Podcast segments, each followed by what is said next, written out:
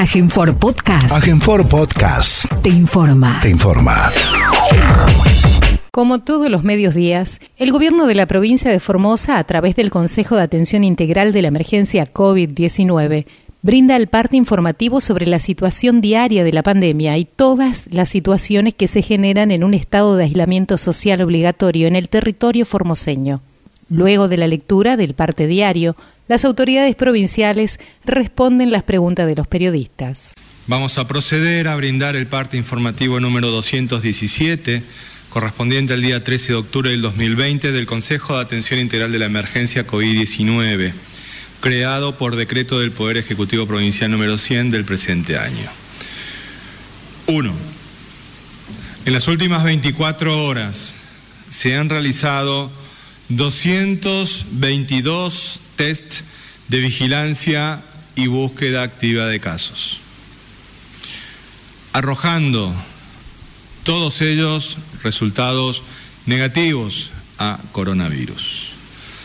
Dos, informamos que entre los resultados del día de la fecha se incluyen los hisopados de finalización de cuarentena del segundo contingente de trabajadores formoseños que retornaron de la cosecha de limones de la provincia de Salta y que se encontraban alojados en las instalaciones del INTA de Ingeniero Juárez. Las 120 muestras de estos trabajadores arrojaron resultados negativos a coronavirus, razón por la cual se da por finalizada su cuarentena preventiva. Tres, en el día de la fecha se dará de alta médica del Hospital Interdistrital de la Contingencia COVID-19 que funciona en el Hospital Interdistrital Evita a dos pacientes, hombres de 34 y 52 años, que han obtenido dos resultados negativos consecutivos a coronavirus, no constituyendo, por lo tanto, riesgo alguno para su familia ni para la comunidad. Cuatro, los datos acumulados de la provincia al día de hoy son los siguientes. Total de casos diagnosticados, 157. Total de casos recuperados, 109. Casos activos, 34. Fallecimientos por coronavirus en la provincia de Formosa, cero. Casos en tránsito con egreso de la provincia, 14. Cantidad de personas en cuarentena, 1016. Cantidad de test realizados a la fecha, 16.234 con un 0.97% de positividad. 5. Con relación a la situación de las ciudades con bloqueos sanitarios vigentes, los datos actuales son los siguientes. Clorinda, casos diagnosticados 33, casos activos 16, casos diagnosticados en el mes de junio, julio, perdón, 2, agosto 7, septiembre 10, octubre 14. Personas en cuarentena de Clorinda, 144. 109 en la ciudad de Clorinda y 35 en Formosa. Belgrano, casos diagnosticados 6, casos activos 6, casos diagnosticados en el mes de octubre 6, personas en cuarentena en Belgrano 132. 6. Los números de las últimas 24 horas relativos a la tarea preventiva que lleva adelante la policía en toda la provincia son los siguientes. Ingresos de camiones de carga, 430. Control en la vía pública, 10.155 personas y 7.337 vehículos. Infracciones, 109 vehículos por restricción de circulación y patente y 415 personas por restricción de circulación y no uso del barbijo. Ingresos irregulares judicializados 3, más un contacto en estudio. Incumplimiento del corredor sanitario por transportista 1, más un contacto en estudio. fiestas privadas intervenidas, 4. 7. En relación a la lucha contra el dengue, informamos que en la última semana se ha notificado un caso activo en la provincia, detectado en la ciudad capital. Asimismo, en el día de mañana, miércoles 14 de octubre, se realizarán las siguientes tareas preventivas. Control de focos y tratamiento con larvicidas, barrios Nueva Esperanza de Ingeniero Juárez, San Juan de Laguna Blanca, La Nueva Esperanza de las Lomitas, en la comunidad de Campo del Cielo, barrio industrial de Villa 213, centro del Colorado, 9 de julio de Pirané y San Pedro y Villa Hermosa de la ciudad de Formosa capital. Descacharrizados, barrios 12 de octubre en conjunto con el municipio capitalino y San Francisco en conjunto con Vialidad Provincial. 8. Con provincianos. Saludamos a todos los psicólogos y psicólogas en su día, valorando el importante apoyo que brindan en pos del equilibrio, del equilibrio bio, psico, espiritual y social de tantas personas. Este aporte resulta aún más relevante en tiempos de pandemia, cuando debemos enfrentar circunstancias excepcionales a lo largo del tiempo, poniendo a prueba nuestra fortaleza física, psicológica y espiritual, tanto como individuos como comunidad. Como tantas veces lo hemos hecho, unidos superaremos cualquier adversidad. No Muy buenos días a todos y a todas.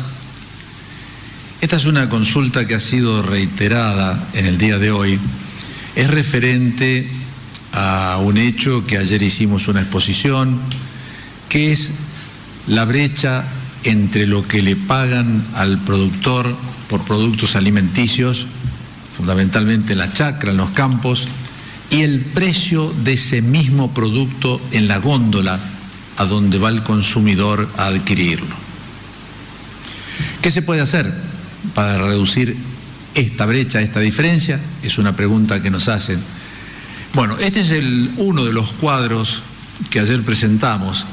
Creo que es el que marca tal vez con más claridad la diferencia entre el precio de origen, el precio que se le paga al productor, al que asume todos los riesgos de la producción, y el precio que paga el trabajador o una familia cuando va a la góndola de una de las grandes cadenas de supermercado. Y subrayábamos dos o tres para dar ejemplos.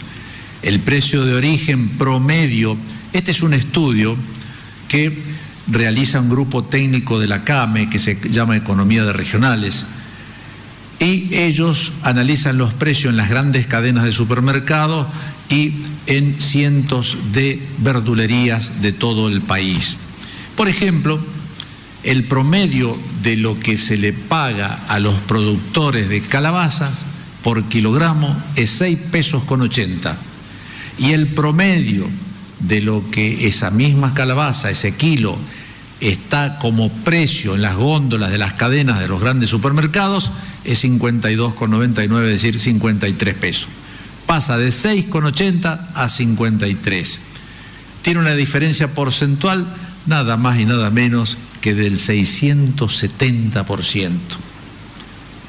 De este precio en la góndola, ¿cuánto le queda al productor? El 13%.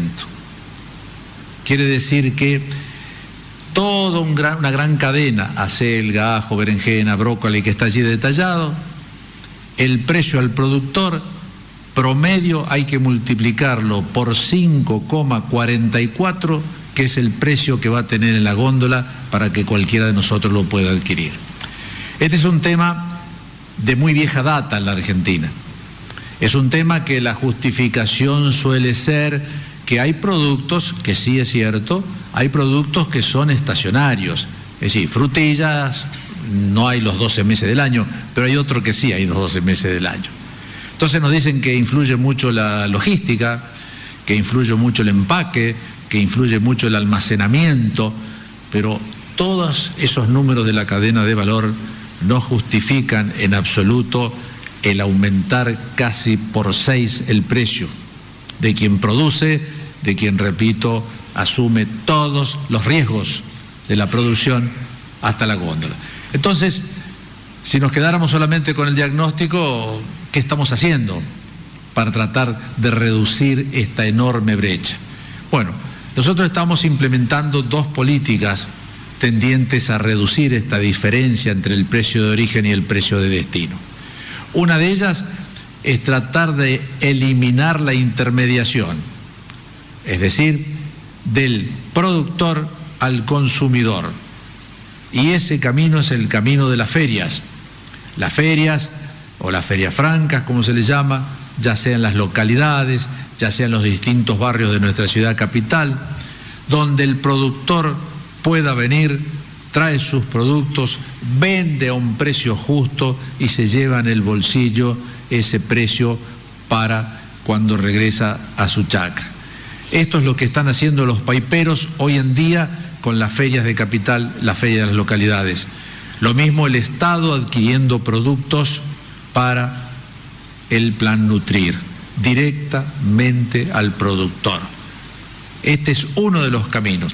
El otro de los caminos es tratar de eliminar, sustituir las importaciones de productos, ya sea de hortalizas, por ejemplo, o de frutas o de verduras, que podemos y debemos producirlas en nuestra provincia.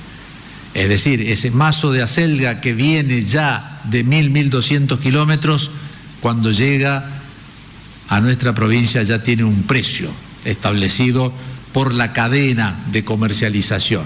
Cuando llega la góndola ya tiene un precio. Pero ese precio indudablemente que es fijado fuera de nuestra provincia. Si nosotros podemos producir entonces la selga en Formosa, el precio tiene que ser otro. Si los caminos son dos, eliminar la intermediación lo mayor posible y en segundo lugar, estimular la producción de todas aquellas verduras, aquellas hortalizas y aquellas frutas que hoy se están comprando fuera de nuestra provincia, en otros mercados, son trasladadas, refrigeradas y empacadas, en muchos casos fuera de nuestra provincia, y que tienen un precio que no se condice con el precio que realmente se le paga al productor y con el precio que tendría que pagar el consumidor. Esas son, creemos, las dos vías para reducir esta diferencia entre el precio de origen y el precio de destino de estos productos. El procrear, ustedes saben que se han realizado ya varios sorteos, posteriormente ya se han desembolsado 4.500 millones de pesos. El programa apunta a otorgar 300.000 créditos para refacción, ampliación o compra de viviendas con una fórmula de cálculo de intereses llamada hogar. Hogar se calcula por variación del coeficiente de variación salarial y no puede superar el 2% a la variación del coeficiente de estabilización de referencia. Es decir, tiene un techo, se actualiza por variación salarial, desaparecen en este cálculo el famoso tema de las uvas, que ustedes saben que tanto problema ha causado y está causando a quienes fueron beneficiarios de créditos que se actualizan por la inflación. Ese es el problema que tienen hoy muchos beneficiarios de créditos que tomaron créditos ajustados por uva. Ustedes saben, esta es una unidad de valor que todos los días publica el Banco Central que es un porcentaje del metro cuadrado de la ciudad de Buenos Aires y de otras ciudades mayores. Entonces estos créditos ajustados por inflación, que tanta propaganda, tanta promoción se le hizo en el gobierno nacional anterior, hoy son una mochila muy pesada y en muchos casos imposible de levantar por muchas familias argentinas. Estamos volviendo al viejo sistema del procrear que se pueda actualizar capital y las cuotas por variación salarial. no todos los créditos del Procrear hoy ya están operativos. Los que están operativos son mejoramiento y terminación y arreglos menores, ya se otorgaron 120 mil, refacciones 70 mil, mejoramientos distintos, sobre todo de eficiencia de energía eléctrica, es decir, cambio de instalaciones eléctricas 15 mil, y también para quien tienes redes de gas, acceso a la red, cosa que nosotros todavía no tenemos. También salieron los créditos de ampliación hasta 20 metros cuadrados, de construcción en lotes Procrear, este es el que todavía no está operativo, lotes con servicio también, según manifestara la titular del organismo, en el transcurso de esta semana, a más tardar de la próxima, saldrían sí estos créditos. Saldrían los créditos para construir vivienda en lotes propios y saldrían también los créditos para construir vivienda en lotes que son del Estado, ya sea de los estados provinciales o de los municipios del país. Este es un recuerdo a una triste noticia del día de hoy.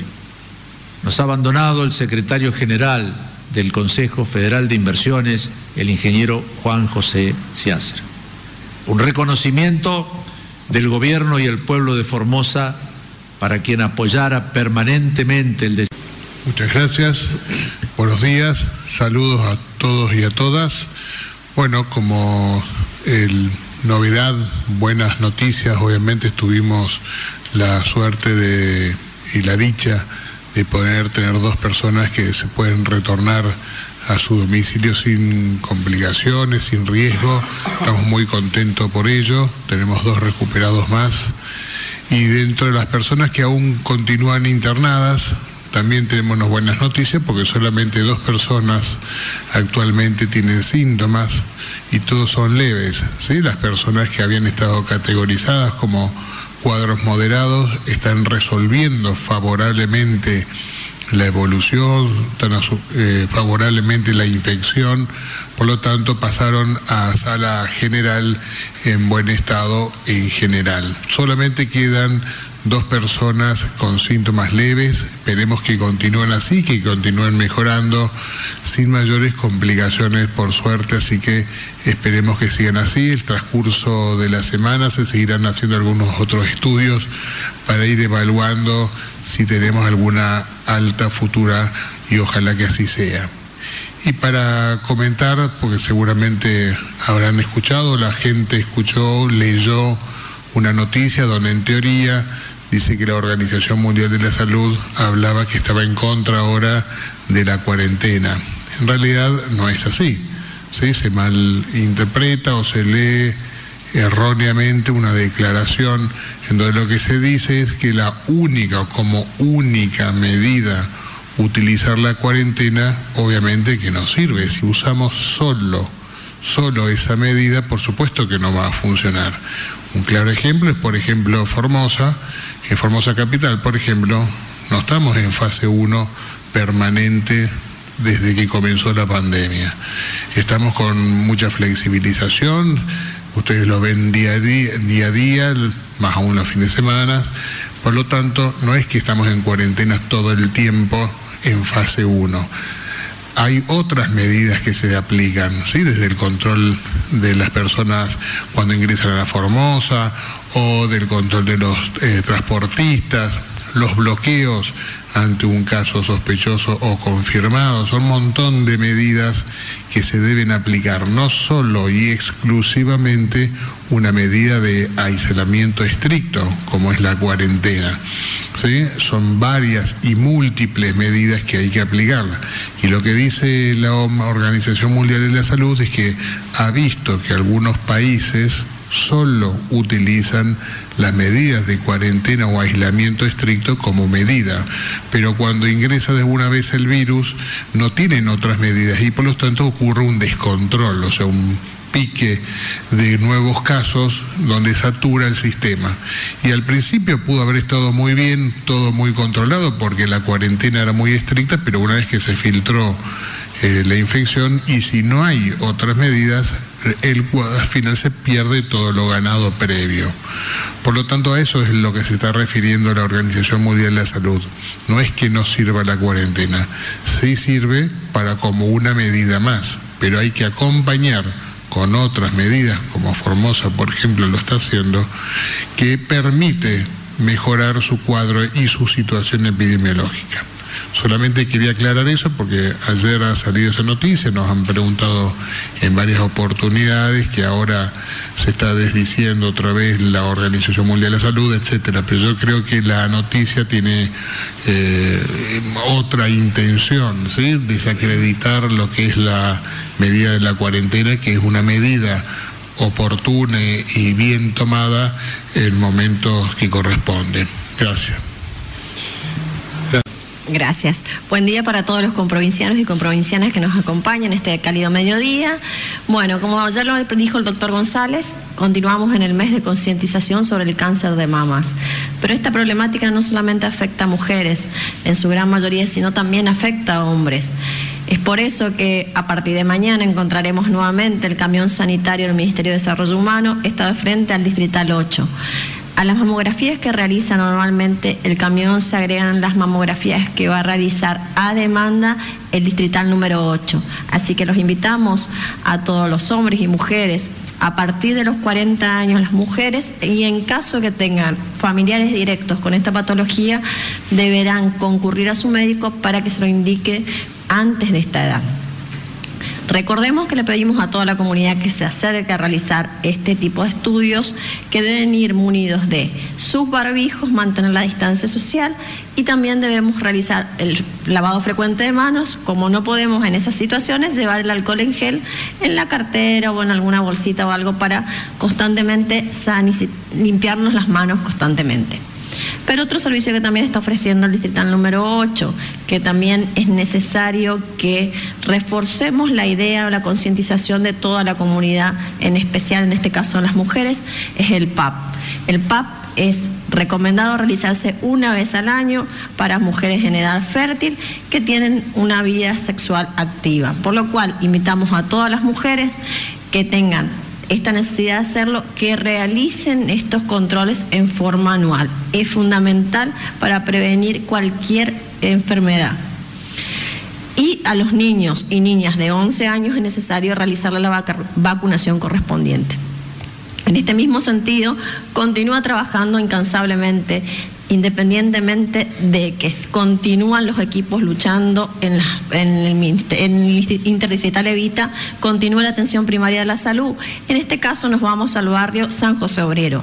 Y aquí nos encontramos que el equipo del Ministerio de Desarrollo Humano, ha realizado la vacunación casa por casa, el control de todas las libretas de vacuna, como la necesidad de controlar periódicamente a nuestros mayores de 65 años, mujeres embarazadas y personas con algún tipo de enfermedad crónica. Lo han realizado con todas las medidas de bioseguridad. Vemos que están con el barbijo la persona que está poniendo la vacuna a la niñita. Así que los equipos de salud del Ministerio de Desarrollo Humano están abocados fundamentalmente a lo que es el área de atención primaria de la salud. Bueno, muchísimas gracias por su atención.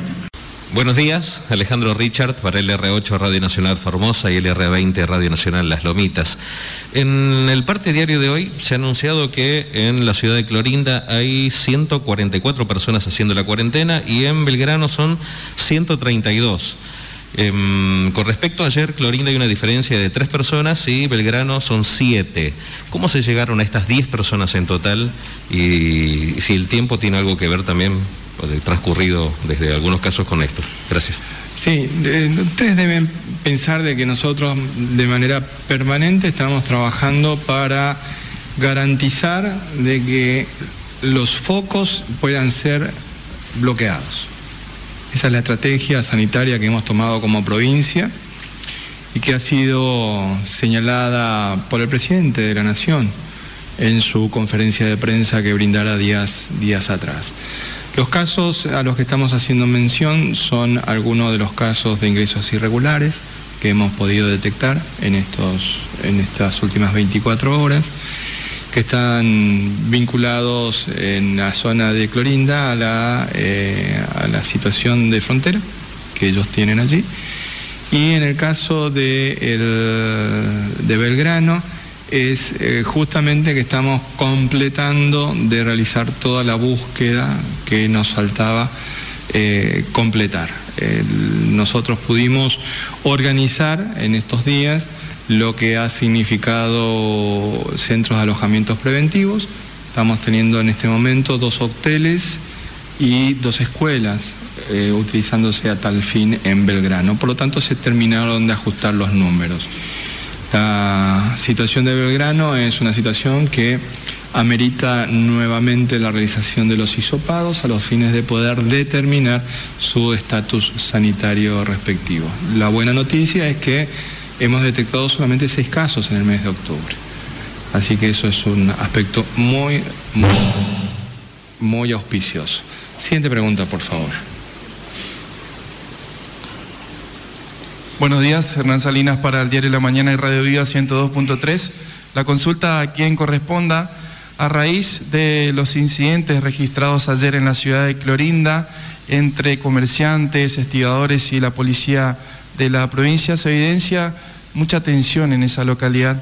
¿Qué evaluación hace este Consejo de esa situación y se analizan otras medidas justamente para esa localidad? Muchas gracias. A ver, me parece que sería bueno contextualizar la, respuesta para que todos podamos comprenderla, porque no todos tuvieron oportunidad de tener la información de lo que está haciendo usted referencia. Nosotros hemos tomado la decisión de llevar adelante una tarea de cuidado, protección del pueblo de Formosa como medida sanitaria para lo cual nuestra policía de la provincia es una línea de defensa que tenemos en todos los límites provinciales.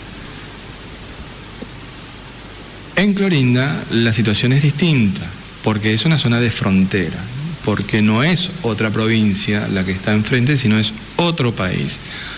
Responsabilidad, por lo tanto, de las fuerzas de seguridad nacionales.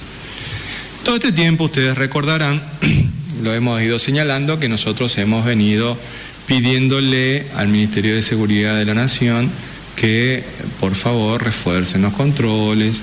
Hemos tenido notas que se han enviado, hemos tenido reuniones virtuales. Eh, y como toda gestión se mide por resultados y los resultados eran a, todas luces ineficientes, los controles que se tenían que realizar desde la perspectiva sanitaria, el gobernador de la provincia tomó la decisión de que la policía lleve adelante una tarea sanitaria.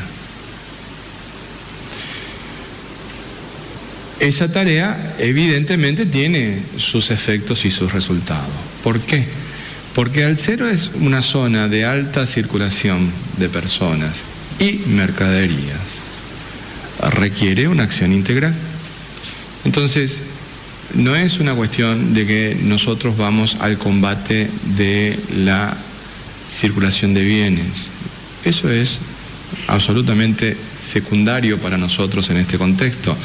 Lo que pasa que eso implica necesariamente la circulación de personas y hemos constatado fehacientemente de que los casos positivos que hemos tenido en toda esa zona están vinculadas sí o sí a la situación que se presenta en la vecina orilla.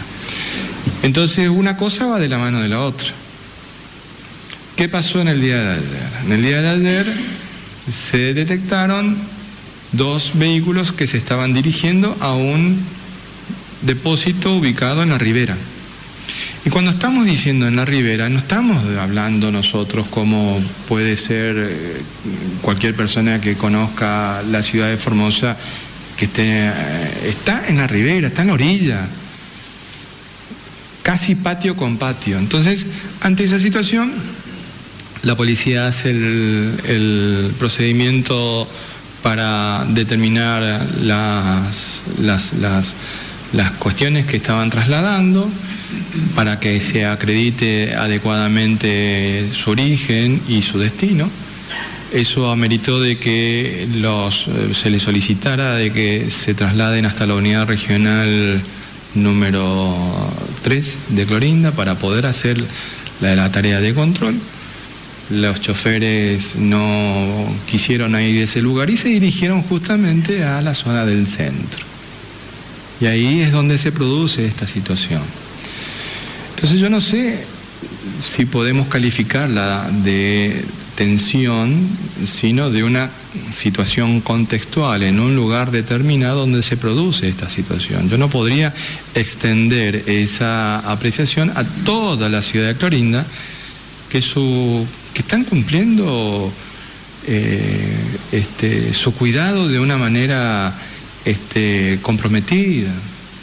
No, no podemos calificar a todos por un hecho circunstancial, un hecho particular y concreto. Ahí se produce esa situación. ¿Cómo termina esta, esta cuestión? La cuestión termina yendo los vehículos a la comisaría, que está frente a la plaza, que es la comisaría, todo el mundo la conoce como COSIB, que es la que está frente a la plaza de Clorinda. Eh, ahí se realiza el procedimiento, hay una orden judicial que nos permite realizar este, esta cuestión. En, el, en, la, en lo que hace a la causa judicial, la causa penal, el, de abuso, de atentado contra la autoridad, hay una, una restitución de los vehículos al, a, a quien acredite la propiedad. Eso en cuanto a lo judicial, pero en cuanto a lo impositivo no está clara la cuestión respecto de las mercaderías, por lo tanto hay una intervención directa de la Dirección General de Rentas que tiene que hacer su trabajo, no hay otra otra, otra situación, otra circunstancia. E insistimos en un punto. A nosotros, como provincia, nos importa cuidar la salud y la vida de los formoseños y de las formoseñas. No es una cuestión comercial, nada más lejos de nuestro interés. Es estrictamente sanitario. Lo que pasa que hay situaciones que van de la mano hay situaciones que van de la mano, entonces nosotros tenemos que hacer ese control. Y lamentamos mucho de que hemos encontrado poca colaboración de las fuerzas de seguridad nacional, pero bueno, ya a quien se tenía que decir eso, se dijo. Y se lo dijimos, se lo dijimos en varias oportunidades, este, así que eh, ya están en conocimiento, falta que actúen, simplemente.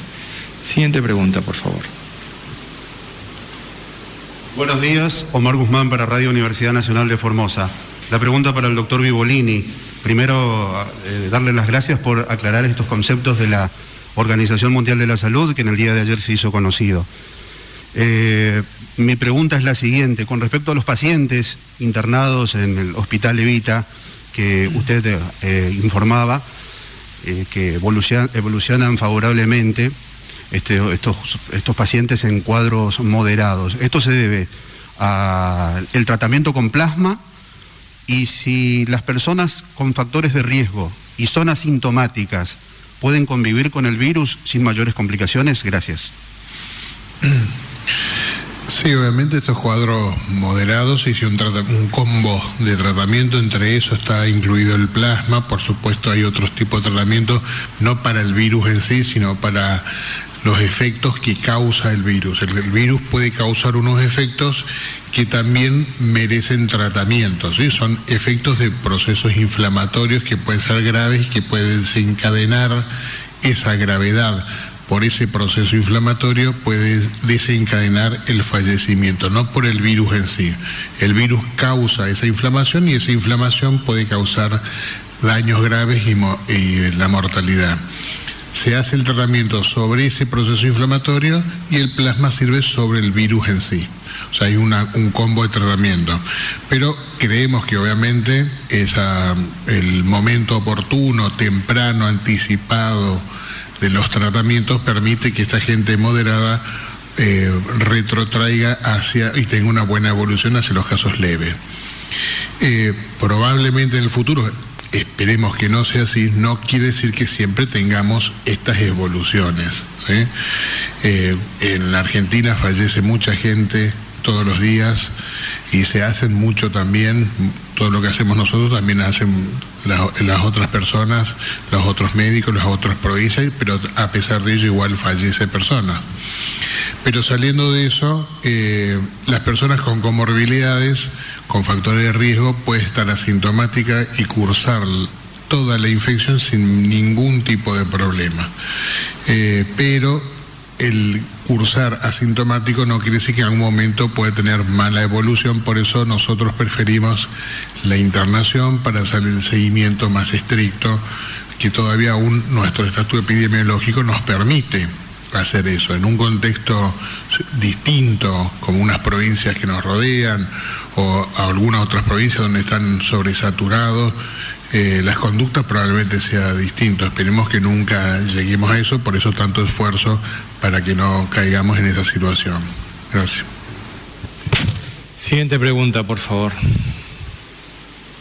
Buenos días a todos y a todas. Nathaniel Cáceres del Grupo de Medios TVO y CNN Radio en Formosa. La pregunta a quien corresponda, referido al ingreso ordenado de personas para aquellos casos extraordinarios, ¿no? como enfermedades, tratamientos o personas que tengan que despedir a algún familiar eh, terminal. Si es que hay plazas disponibles o el gobierno evalúa eh, habilitar un centro de alojamiento para ese tipo de casos, teniendo en cuenta que eh, se van conociendo algunos, como el caso de una docente formoseña que trabaja en Rawson en realidad, se encuentra en la Florencia y que ha solicitado el permiso y todavía no le han otorgado para poder venir a despedirse de su madre que tiene una enfermedad terminal. Muchas gracias. Para que todos conozcamos cómo es el sistema. Una persona que se inscriba y que tiene algún tipo de dolencia tiene que acompañar su historia clínica para que pueda ser evaluada, analizada por el Ministerio de Desarrollo Humano. Esa información evaluada por el Ministerio de Desarrollo Humano y debidamente acreditada ingresa a una lista de prioridades. También los casos eh, humanitarios como lo que está señalando usted. Y ahí tenemos que señalar, tenemos, todos los días tenemos ingresos de esas características. Hay casos muy conocidos como el del intendente de Santa Cruz, que ustedes recordarán que había venido oportunamente, que hicieron gestiones hasta del gobierno de Santa Cruz, cuando en realidad este, estaba todo encaminado y este, igual con las redes sociales seguían insistiendo cuando ya estaba todo cerrado y todo organizado para, su ingreso. Para esos casos nosotros tenemos las, las prioridades establecidas en los distintos eh, centros de alojamiento que, habida cuenta la dinámica de ingreso, tienen un régimen distinto a los cuales nosotros ingresan nuestros comprovincianos, permanecen juntos durante el periodo de cuarentena y después salen todos juntos. Esto es mucho más, mucho más dinámico. El día de hoy, por ejemplo, entraron eh, cuatro personas eh, en el transcurso de la mañana justamente por un caso de estas características humanitarias. Todos los días tenemos estos casos. Pero ¿qué es lo que necesitamos para que todos comprendamos? Que nos acompañen la documentación que permitan acreditar estas situaciones y lo, lo resolvemos rápidamente a estas cuestiones. Paralelamente, también debemos señalar de que hay casos en los que eh, nos, eh, no, no, no, quiero decir nos falsean la información, sino que generan algún tipo de información que no es la que verdaderamente acontece con cada uno de los casos. No con esto queremos decir de que nos mienten, no, no se compadece con lo que nos están diciendo y con las documentaciones que nos acompañan con la realidad. Nosotros hemos podido tener en la provincia, a partir del trabajo que, viene realizando el gobernador de llevar adelante la gestión electrónica del gobierno provincial, una, una historia clínica electrónica. Entonces nosotros tenemos dentro del sistema de salud el registro de las personas que son atendidas, sus diagnósticos. Este, entonces, muchas veces nos quieren decir algunas cuestiones y otras este, no va con la realidad. Después tenemos otros casos que la verdad mueven a risa de que uno, no, uno de las personas que había ingresado por uno de los habeas corpus nos exigía estar en un hotel porque tenía ácido úrico alto. Y la verdad, bueno, eso forma parte de, ya de, otro tipo de, cuestiones, porque eso lo combatimos con otra cosa, no es, no es una enfermedad ni terminal, ni inmunodepresiva. Eh, eh, eh, entonces, trabajamos mucho con estas cuestiones. Pero ese caso que usted señala, yo personalmente no lo tengo presente, pero hay un equipo que está trabajando exclusivamente para esto y que si ha acompañado toda la información necesaria, no va a tener inconveniente. Y para ese tipo de casos, no es que no cumplen la cuarentena, eso también es importante señalarlo. Los casos de ingresos humanitarios de estas características, la persona ingresa a la provincia, se le hace el hisopado de, de control, una vez que tenemos el diagnóstico del disopado, el resultado del hisopado y de ser este negativo a coronavirus, va a tener una oportunidad de visitar a su familiar con todos, todos los eh, elementos de, de bioprotección, tanto para su familiar como para sí, va a poder tener un tiempo de visita y después va a tener que hacer la cuarentena. Pero esto hemos tenido muchos casos, muchos casos. Por una cuestión de punto honor no lo damos a, conocer, pero de esos tenemos muchísimos. El aspecto humano de esta cuestión es muy relevante en este momento. Siguiente pregunta, por favor. Buen día, Blasich Ángel, Diario Norte Formosa. Ministro González, ¿cómo le va? Porque ayer usted no vino. Eh, siguiendo este lineamiento sanitario para cuidar la salud de los argentinos y de los formoseños, ayer se realizó un banderazo en todo el país y aquí en la provincia de Formosa, donde vimos gente desagrupada. ¿Qué, ¿Cuál es su opinión, cuál es su visión con respecto en estos tiempos de pandemia? Bueno, muchas gracias por su bienvenida y le cuento de que yo ayer seguí el los hechos de la plaza a través de su página de, internet, es decir, eh, a gentileza le devuelvo su, su gentileza que transmitió desde ahí. Se lo veía muy contento también a usted ahí.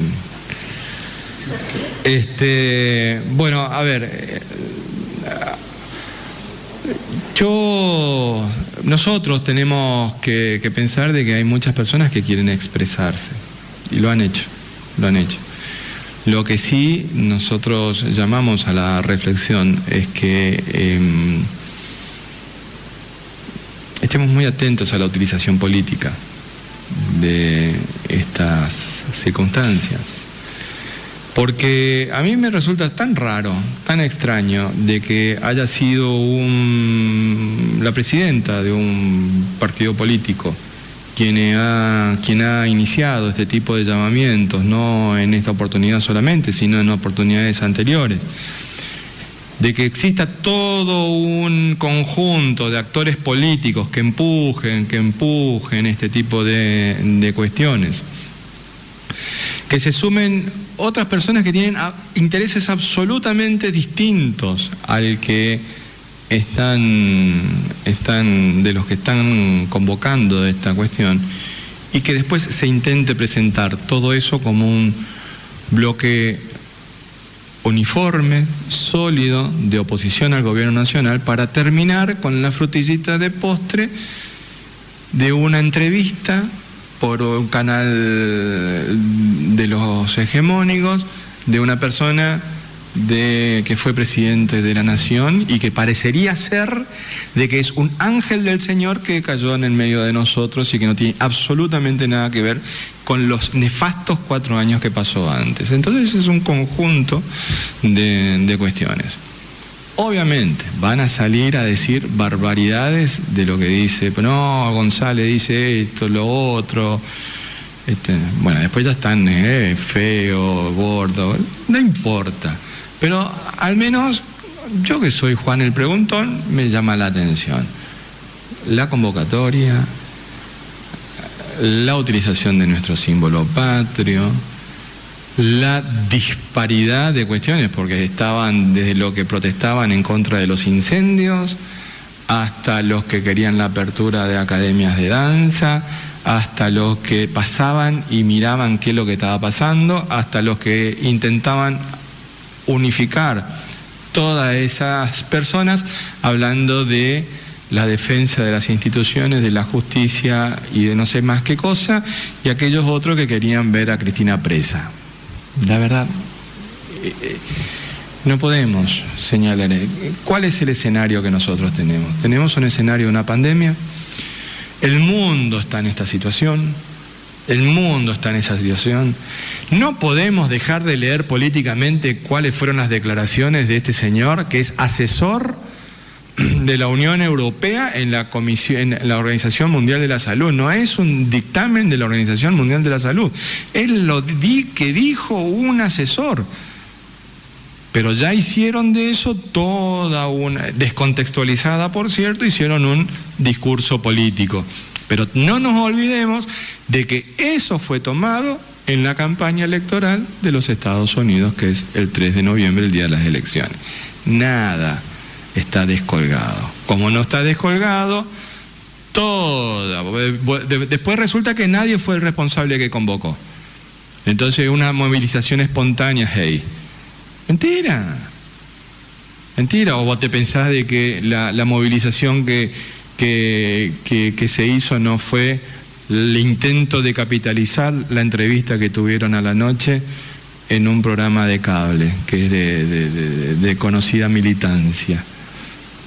Entonces, de, nada esto. Hay personas que no están de acuerdo con lo que se está haciendo, está bien, está bien, pero en un aspecto tenemos que ponernos de acuerdo. Estos tiempos requieren diálogo, discusión, ¿está bien?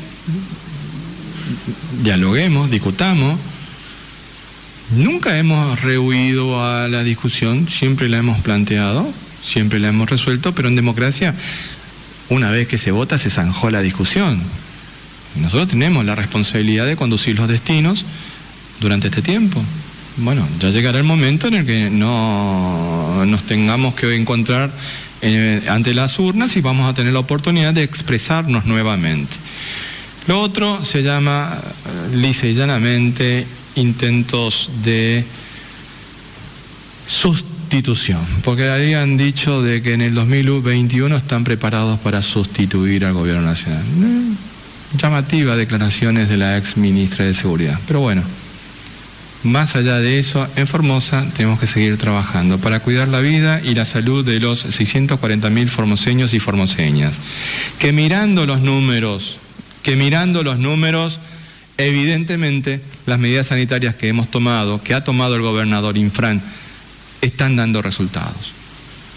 Porque los números que tenemos son evidentes. No tener muertos por coronavirus no es un dato menor. En un mundo que está lleno de luto y llanto por esta causa. Pero como nosotros preferimos hablar de qué manera podemos ir cuidándonos, vamos, como todos los días, a despedirnos con estas imágenes que han presidido nuestra charla de todos los días. Y ahí vemos nuestro homenaje en el Día de los Psicólogos y las Psicólogas.